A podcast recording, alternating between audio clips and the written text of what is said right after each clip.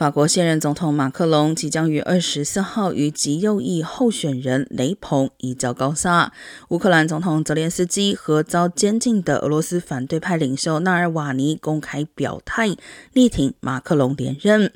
纳尔瓦尼向不排除投票给雷鹏的法国选民喊话，指任何自称保守派并同情俄罗斯总统普京的人，实际上是没良心的伪君子。